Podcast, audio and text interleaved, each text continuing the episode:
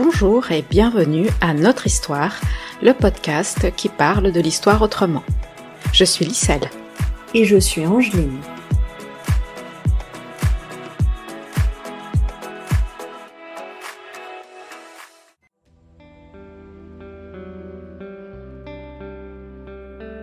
Rosa Amelia Plumel Uribe. Pensez la férocité blanche. Épisode 2. Trouvez les mots. Appeler un génocide un génocide. Pourquoi il, était important de dire cette chose? Ben Parce que personne ne les avait dit. Il était nécessaire que cela soit dit.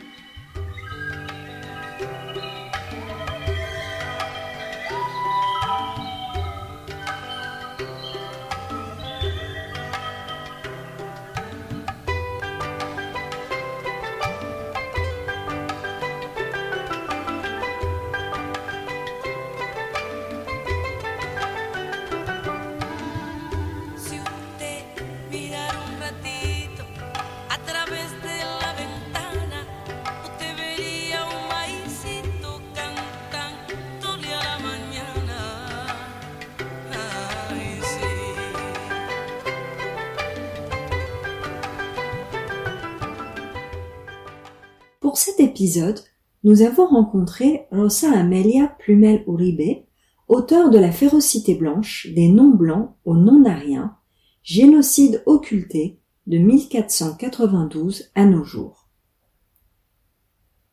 La férocité blanche, ce sont 500 ans de crimes et d'injustices produits par la violence coloniale. Née en Colombie, Rosa Amelia Plumel Uribe est descendante à la fois des populations autochtones d'Abya et des Africains africaines qui ont été déportés par les colonisateurs européens. Petite parenthèse, notre histoire nomme le continent Abya plutôt qu'Amérique pour privilégier un nom autochtone à celui imposé par les colons. Dans cette deuxième partie de notre entretien, que nous avons divisé en trois épisodes, Rosa Amelia Plumel Uribe montre que la férocité blanche n'est pas seulement dans les faits, elle est aussi dans le sens donné au mot M-O-T-S et dans les silences.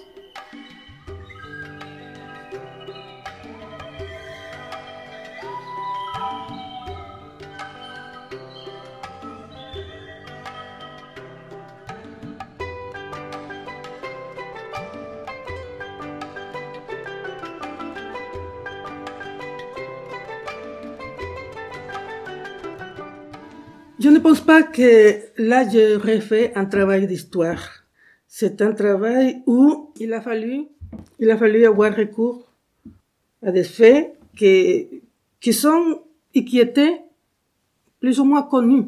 Ce qui était euh, nécessaire, c'était une nouvelle approche, euh, aborder ces sujets, et, si possible, d'un point de vue différent à celui qui avait déterminé le développement d'une narrative ou d'une narration historique qui a nourri les esprits depuis cinq siècles.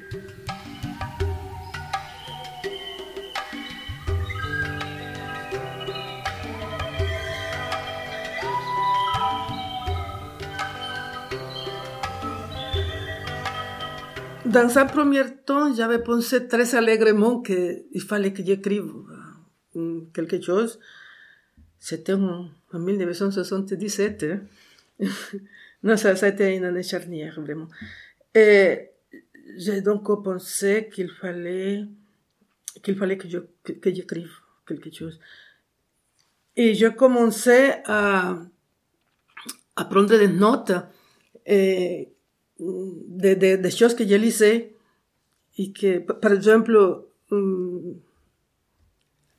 à, à, je me souviens d'un discours qu'avait fait Stockley Carmichael dans un colloque à Londres sur la violence. Et, et, et j'avais adoré ce, cette intervention qu'a fait cet homme parce que c'était très important, c'était sur la violence. Et là, il analysait, il analysait comment euh, il y avait, dans l'histoire de l'humanité, il n'y avait pas eu un groupe plus violent que les Blancs qui ont euh, eu le pouvoir de massacrer, d'asservir, de, de, de, mettre d'esclavage des gens, etc.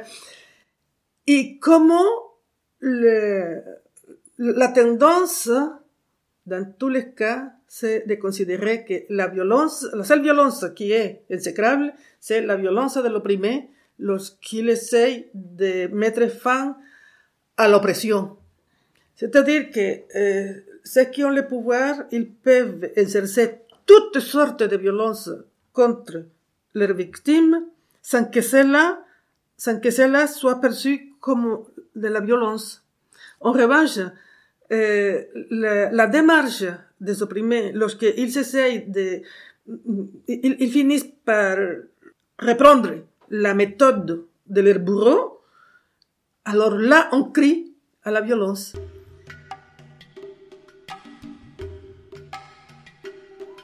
Lisons La férocité blanche. Ce passage cite le psychologue Bruno Bettelheim, juif et survivant des camps nazis de Dachau et Buchenwald.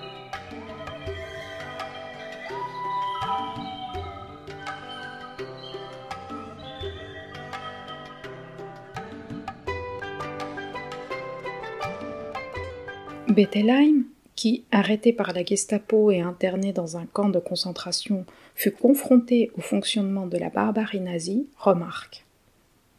La Gestapo cherchait à atteindre plusieurs buts, en relation les uns avec les autres. L'un des principaux était de briser les prisonniers afin de les transformer en une masse docile qui n'opposerait aucune résistance, ni individuelle ni collective. Il s'agissait également de semer la terreur dans le reste de la population en se servant des prisonniers comme otages et en faisant d'impressionnants exemples pour ceux qui auraient tenté de résister.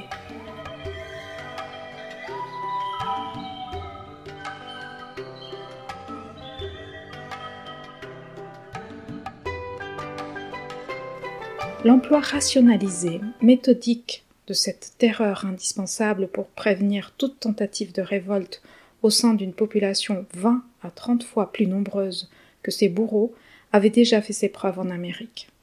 Si les Européens y poussèrent la barbarie au-delà de ce que les mots peuvent exprimer, c'est parce qu'il leur fallait à tout prix, et je dis bien à tout prix, intimider une population qui, à leur avis, n'était pas assez docile.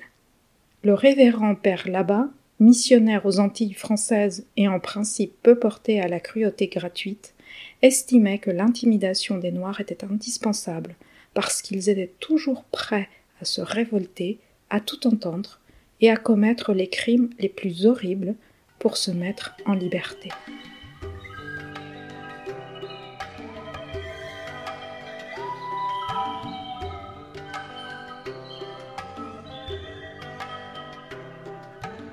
La férocité blanche. Lecture.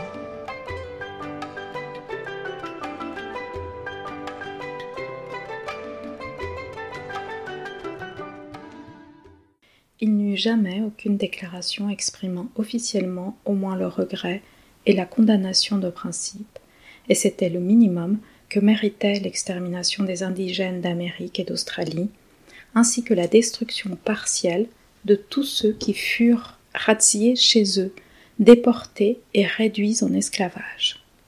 Bien au contraire, l'histoire d'Amérique était toujours la charmante chronique des conquérants européens dont les crimes étaient considérés comme de véritables exploits. Au Congo, les manuels scolaires destinés aux Africains chantaient les bienfaits du défunt roi Léopold et honoraient sa mémoire en soulignant la contribution civilisatrice de son entreprise. Ce discours resta inchangé jusqu'en 1960.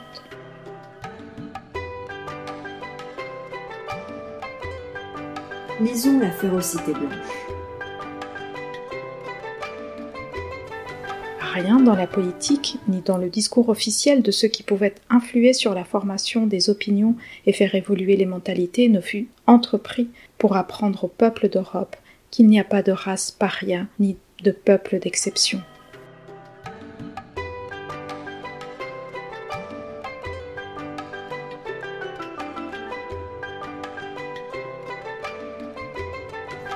Cet acte de repentance aurait été essentiel pour parvenir un jour à délégitimer et proscrire la barbarie comme méthode dans les rapports imposés aux peuples inférieurs. Le degré de civilisation de la République française ne fut pas remis en cause lorsqu'en 1931, pendant l'exposition coloniale de Paris, les organisateurs eurent le bon goût de montrer, parmi d'autres animaux bizarres, un groupe de Kanaks directement amenés de Nouvelle-Calédonie.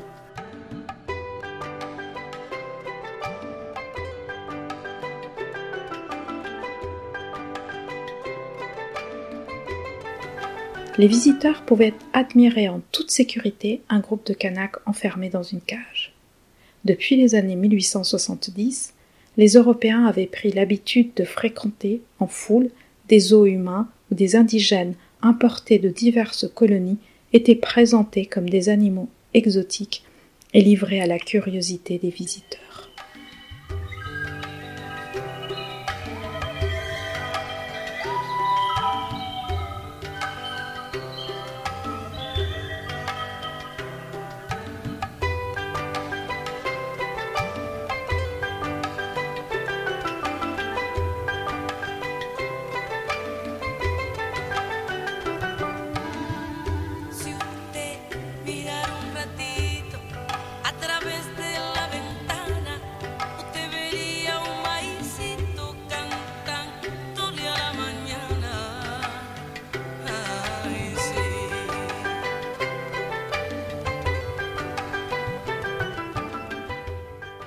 France des années 1980 et des années 1990, l'histoire officielle nie ou veut rendre moins graves les crimes coloniaux.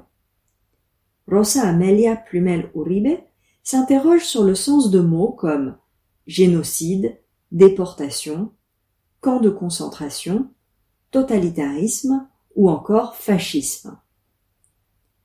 Elle montre qu'appeler un génocide un génocide une déportation une déportation, ou encore un univers concentrationnaire un univers concentrationnaire, quel que soit le lieu ou l'époque auquel les faits se sont déroulés à partir du moment où ce sont les mêmes faits, n'est pas seulement un enjeu de mémoire. C'est un enjeu de pouvoir aujourd'hui concernant l'organisation et les valeurs de nos sociétés actuelles.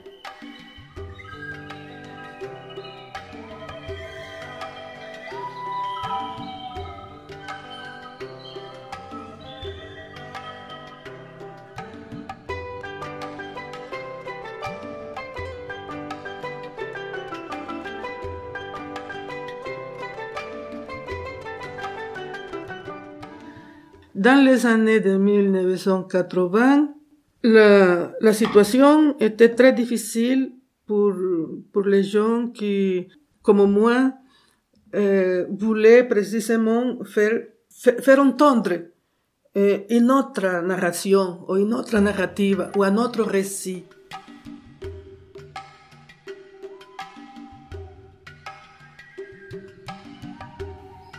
Je n'arrivais pas à avancer dans l'écriture, mais j'avançais dans la réflexion. Hein, ça, c'était, euh, en fait, j'avançais dans la réflexion et, les, les invitations dans ces, dans ces occasions, quand on m'invitait, c'était des occasions précieuses parce que là, mon discours n'était pas toujours bien reçu.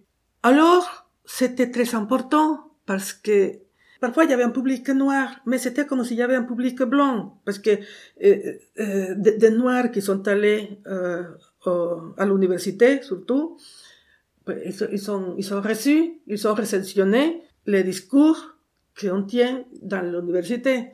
Ils avaient lu les, les, les ouvrages qu'on leur donne dans la liste bibliographique que chaque professeur donne. Donc, Mm, il était noir, mais il aurait pu être blanc. Le discours leur perception était la même. La, la différence, c'était que comme ils étaient noirs, peut-être ils pouvaient, ils pouvaient avoir la possibilité de, de trouver dans mon discours, de trouver un petit peu de, de, de, reconnaissance de soi, ce qui ne serait pas le cas d'un Européen qui pouvait se sentir plutôt agressé.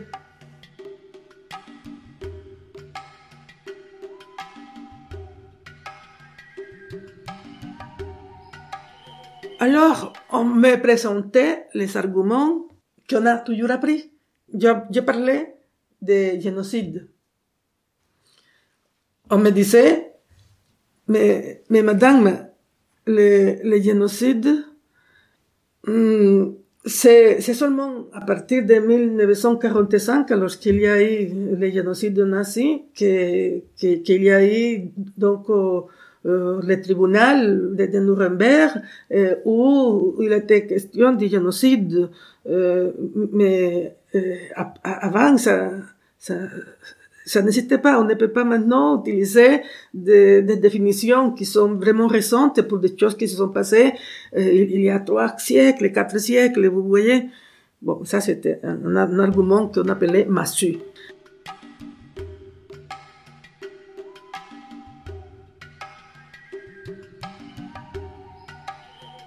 Un autre argument que mm, par-ci, par-là, un, un, argument qui, qui, qui m'a paru particulièrement débile, mais qui était un argument, paraît-il, massu aussi. J'avais été invité une fois à Orléans. J'avais été invité à Orléans pour, pour une, une, conférence, euh, c'est une question des droits de l'homme et tout ça. Donc, parmi les conférenciers, il y avait un historien, mais c'était un professeur d'histoire histoire, spécialiste en histoire des États-Unis et de la traite des Noirs. Et, donc, il a fait sa conférence, j'ai fait la mienne. Comme j'ai rentré à Paris et que lui aussi, il a voulu que, que nous allions ensemble dans les wagons. Pour moi, c'était bien intéressant. Et lui, il, il est un Européen, évidemment, il est français. Il, gentil avec moi, il m'a traité avec le paternalisme propre des, Européens vis-à-vis -vis les non-Européens, surtout lorsqu'il s'agit d'une femme noire, qu'en plus, j'avais dû le dire que j'étais mère.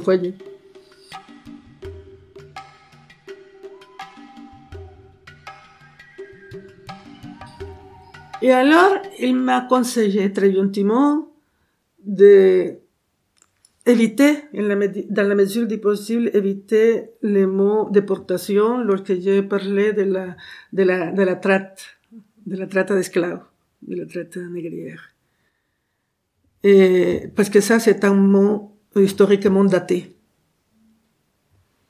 Et bah, j'étais quand même un peu abasourdi qu'un monsieur qui avait à peu près la cinquantaine, qui est professeur à l'université d'Orléans, qui a, je crois, mm, donné quelques cours mm, comme associé, invité associé ou quelque chose comme ça là-bas aux États-Unis, et puis euh, avoir ce, ce, cette espèce de, sam, mm, de sample, ça, comme, comme sample d'esprit, presque, pour, pour, pour me dire ça, euh, je dis, mais, mais, mais, bon sang, avant, il n'y avait pas de microscope. Et pourtant, les microbes existaient. Bon, bref. Donc, ce genre d'argument me permettait à moi, euh, euh, c'est sûr que si j'avais écrit mon livre en, 1987, il, n'aurait pas été écrit comme je l'ai fait euh, en, 2000. Parce que tous ces arguments, tous ces arguments, qui, qui en fin de compte n'étaient pas vraiment des arguments, hein, mais c'était la seule chose que les gens avaient vraiment à la main. Tout cela m'obligeait à moi à affiner, à affiner mes arguments.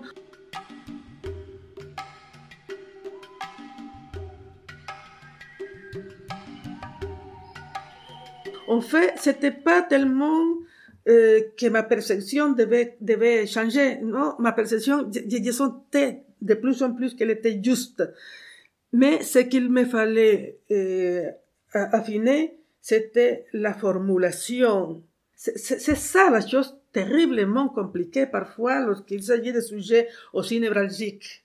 Il fallait pouvoir les formuler de telle façon que ça dise exactement ce que je voulais dire.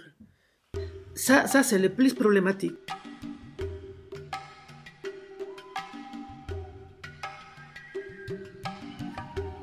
Mais toutes ces attaques, voilà, voilà, par exemple, il y a eu, il y a eu un intellectuel noir du Brésil avec qui j'ai discuté, ça c'était vers la fin des années 80, et lorsque j'ai parlé du génocide africain-américain, lui qui, qui, qui était un intellectuel, et qu'en plus il, il, était noir, et qu'il assumait sa condition de noir, ce n'était pas un noir qui voulait se croire blanc, il, il m'a dit, ah, parce que vous pensez que ça a été un génocide.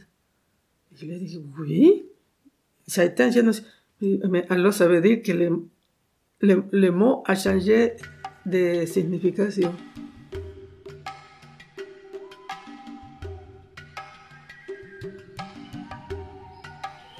Mais oui, parce que dans les dictionnaires, dans les dictionnaires, ces mots n'existaient pas avant 1945.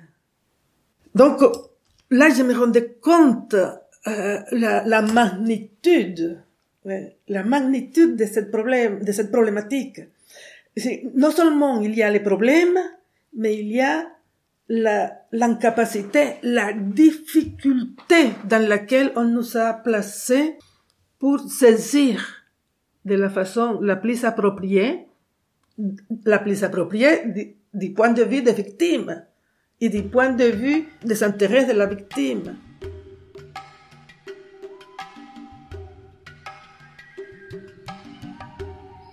Et c'est ça qui m'a qui m'a été reproché, la lecture que je faisais, hein, parce que c'était une lecture, comme j'avais dit précisément à, à, cet historien qui là-bas à Orléans a fait la conférence lorsque j'ai fait la mienne, il, me, il, me, il, est allé me voir avant de acabar la conférence pour me demander si nous pouvions nous mettre d'accord parce que pour éviter que, que mm, nos, comme c'était le même sujet, pour ne pas nous répéter.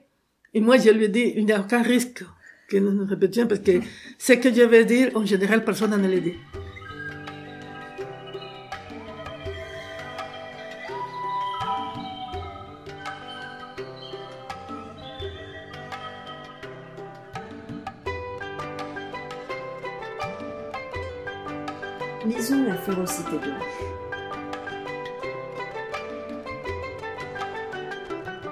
J'ignorais que même le droit d'appeler par son nom la déportation d'êtres humains la plus gigantesque que l'histoire de l'humanité ait connue pouvait nous être contesté.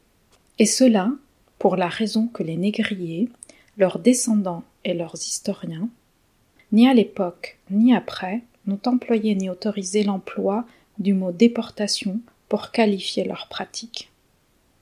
Ainsi, parce que les auteurs de ces actes barbares privilégièrent l'emploi d'euphémismes comme traite, nous serions priés de nous en tenir là. Le monopole des mots et des définitions n'est pas anodin. Il fait partie de la manipulation de l'histoire et du contrôle de son interprétation. C'est là que les enjeux d'une qualification juridique apparaissent dans toute leur ampleur saisissante.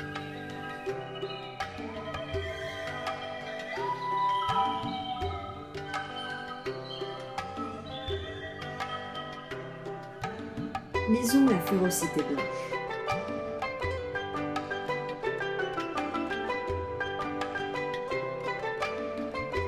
Lorsqu'ils font des recherches sur le phénomène nazi, les historiens occidentaux, les seuls qui, des siècles durant, ont eu le pouvoir d'écrire et leur histoire et la nôtre, font de leur mieux pour ne pas comprendre que Hitler ne fut que le révélateur d'une sauvagerie raciste installée et remontant bien avant le XXe siècle, une sauvagerie raciste, un système d'anéantissement de l'homme dont jusqu'alors seuls les peuples colonisés avaient fait l'expérience.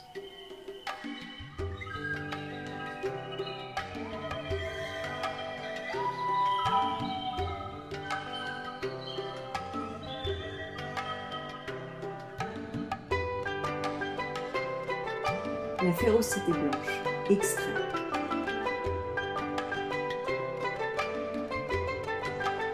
Il est temps et il est nécessaire qu'au moins les Noirs sachent que la différence fondatrice du décalage entre le génocide afro-américain et les génocides hitlériens relève non pas des faits, mais de leur qualification juridique, ainsi que de la qualité des victimes.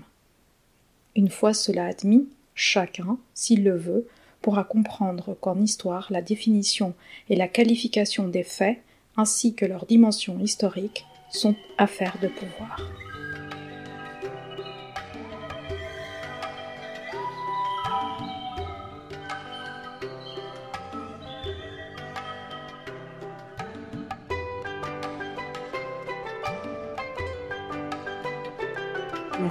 La blanche. Extrait.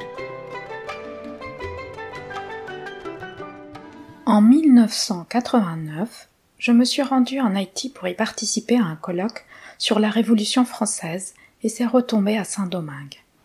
L'ambassade de France à Port-au-Prince offrit un cocktail aux participants. J'engageai la conversation avec un groupe à qui je parlais de la politique génocidaire menée par la France à Saint-Domingue. Au milieu de la conversation, un des participants m'a dit que les Français n'avaient pas été aussi malins que les Anglais, qui eurent la bonne idée de tuer tous ceux qu'ils trouvaient sur place et par la suite n'eurent plus de problème et d'ajouter, avec un sourire plutôt amical Vous voyez, si nous avions fait pareil, vous ne seriez pas là à nous critiquer. La plaisanterie était blessante, comme tant d'autres maladresses que nous, Noirs, encaissons quotidiennement dans nos rapports avec les Blancs, qu'ils soient passablement ignorants ou très cultivés. Il m'est arrivé très rarement de recueillir de la part d'Européens une expression de vraie reconnaissance de la souffrance et de la mémoire de ces millions d'hommes, de femmes et d'enfants qui payèrent de leur vie le prix de la suprématie blanche. Il ne suffit pas de dire que la race n'existe pas pour en finir avec le démon du racisme et ses conséquences. Que des millions d'hommes, de femmes et d'enfants noirs aient été officiellement condamnés et quotidiennement vomis dans le néant de la sous-humanité parce que noirs, personne ne le conteste. Seulement, personne n'en parle et chacun en fait l'économie, car ce désastre a toujours été abordé avec la frivolité réservée aux faits divers.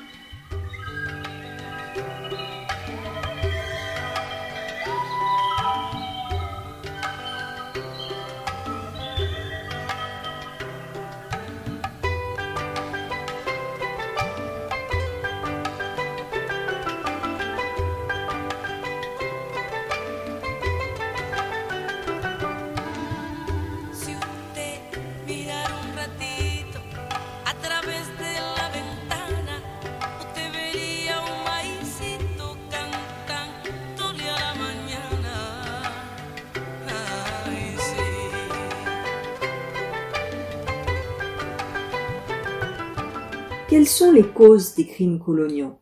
Et quels sont les liens entre eux? Rosa Amelia Plumel Uribe a passé 20 ans à réfléchir à ces questions et à accumuler des informations avant de publier son livre en 2000.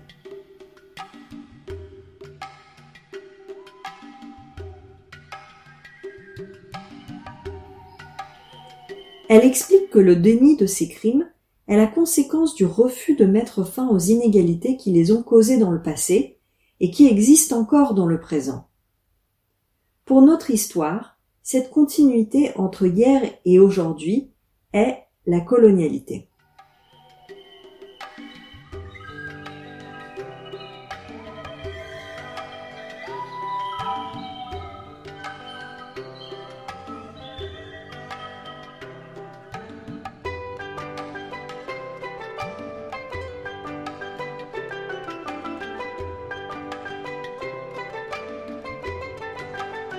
Et finalement, en 80, en 89, 88, j'ai repris mes notes dans la, dans l'intention de commencer à rédiger.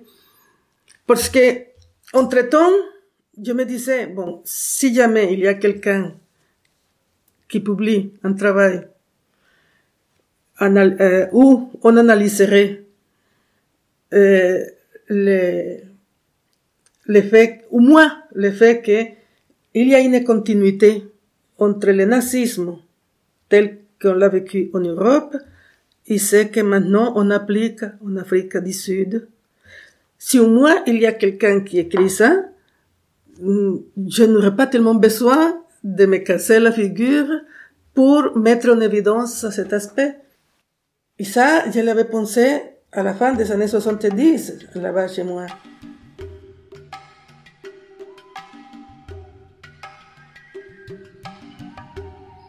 Et quelques années plus tard, ici, bon, j'arrive ici, ici, euh, il y avait quand même des gens, il y avait des mouvements qui dénonçaient l'apartheid. Hein. C'était déjà quelque chose de bien, parce qu'en Colombie, ce n'était pas le cas. Ici, il y avait des gens qui dénonçaient l'apartheid. Et il y avait des publications un peu sur l'apartheid. Je, je, me souviens avoir lu euh, les crimes d'apartheid et, et, plusieurs euh, ouvrages à ce sujet. Mais c'était terrible. Comment c'est possible Aucun, aucun ouvrage, aucun historien, aucun juriste, aucun juriste pour, pour dire que juridiquement l'arsenal, l'arsenal juridique euh, utilisé par les nazis et l'arsenal juridique utilisé par les anciens nazis qui étaient au pouvoir en Afrique du Sud avec quand même certaines similitudes. Et pire, nul juriste pour dire que les législations qui ont été appliquées dans l'univers concentrationnel d'Amérique contre les Africains déportés et leurs descendants avaient quand même quelques similitudes aussi avec l'arsenal juridique employé au Troisième Reich.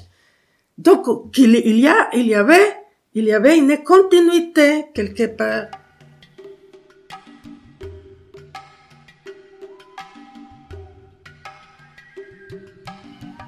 Euh, c'est pas possible.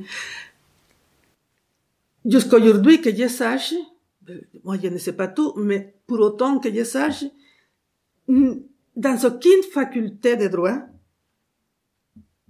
dans les pays anglophones ou francophones ou hispanophones ou ailleurs, que je sache, germanophone non plus, parce que j'ai parlé après, euh, lorsque la férocité a été traduite euh, en allemand ou publiée en allemand, euh, j'ai eu l'occasion de parler, de discuter avec quelques Allemands. Jamais, dans aucune faculté de droit, cela n'a été objet, au, moins d'une analyse. ça aurait été la moindre des choses. Eh ben non. Et donc en 88, j'ai repris euh, avec l'espoir de, de, de, vraiment mm, commencer pour de bon à rédiger ce travail qui m'attendait depuis longtemps.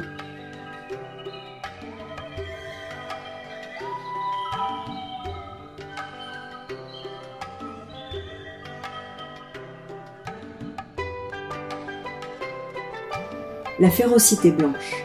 Lecture. Retenons pour mémoire qu'il y eut à la Cour internationale de justice deux juges qui, d'emblée, s'opposèrent à ce que le régime d'apartheid d'Afrique du Sud fût obligé de cesser d'occuper la Namibie. Ces deux juges, bien entendu, représentaient deux anciennes puissances alliées et ayant siégé à Nuremberg au nom, dit-on, de l'humanité. Sir Gerald Fitzmaurice pour le Royaume-Uni et le professeur André Gros pour la France, celui-là même qui avait pourtant eu le mérite de demander, en 1945, que le tribunal militaire international définisse comme un crime indépendant les persécutions racistes.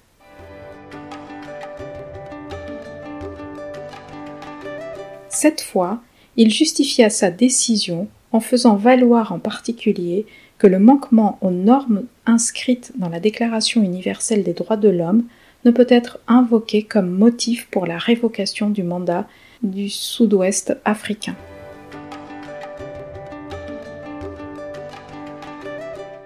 Jules Ferry avait raison de dire à l'Assemblée nationale que les droits de l'homme ne furent pas promulgués pour les Noirs de l'Afrique équatoriale, Pas plus que pour les Noirs de l'Afrique australe, aurait pu ajouter le juge français.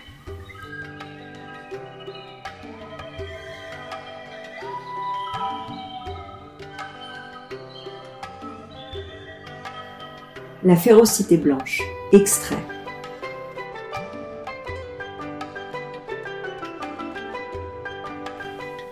En 1976, alors que la grande majorité des peuples, par l'intermédiaire de l'Assemblée générale des Nations unies, ont adhéré à la Convention internationale sur l'élimination et la répression du crime d'apartheid, les gouvernements des États-Unis, de France et de Grande-Bretagne continuent à utiliser leur droit de veto pour faire échec à toute mesure effective contre l'apartheid. C'est dire à quel point les intérêts de l'humanité non occidentale et les droits des peuples non européens sont étouffés, voire étranglés par le pouvoir des puissances alliées.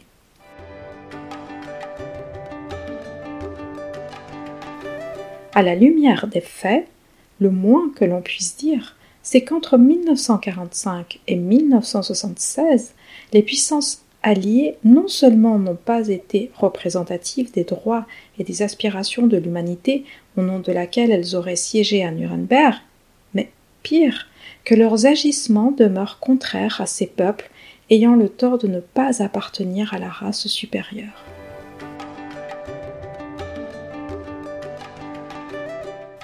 L'étude de faits historiques moins récents montre qu'avant, bien avant 1945, la politique de ces mêmes puissances ne fut jamais favorable, ni à la dignité, ni aux droits des peuples du monde. Il serait temps d'expliquer à tous ces peuples par quel exercice acrobatique ces mêmes puissances seraient devenues, le temps du procès de Nuremberg, l'incarnation de leurs droits et de leurs aspirations.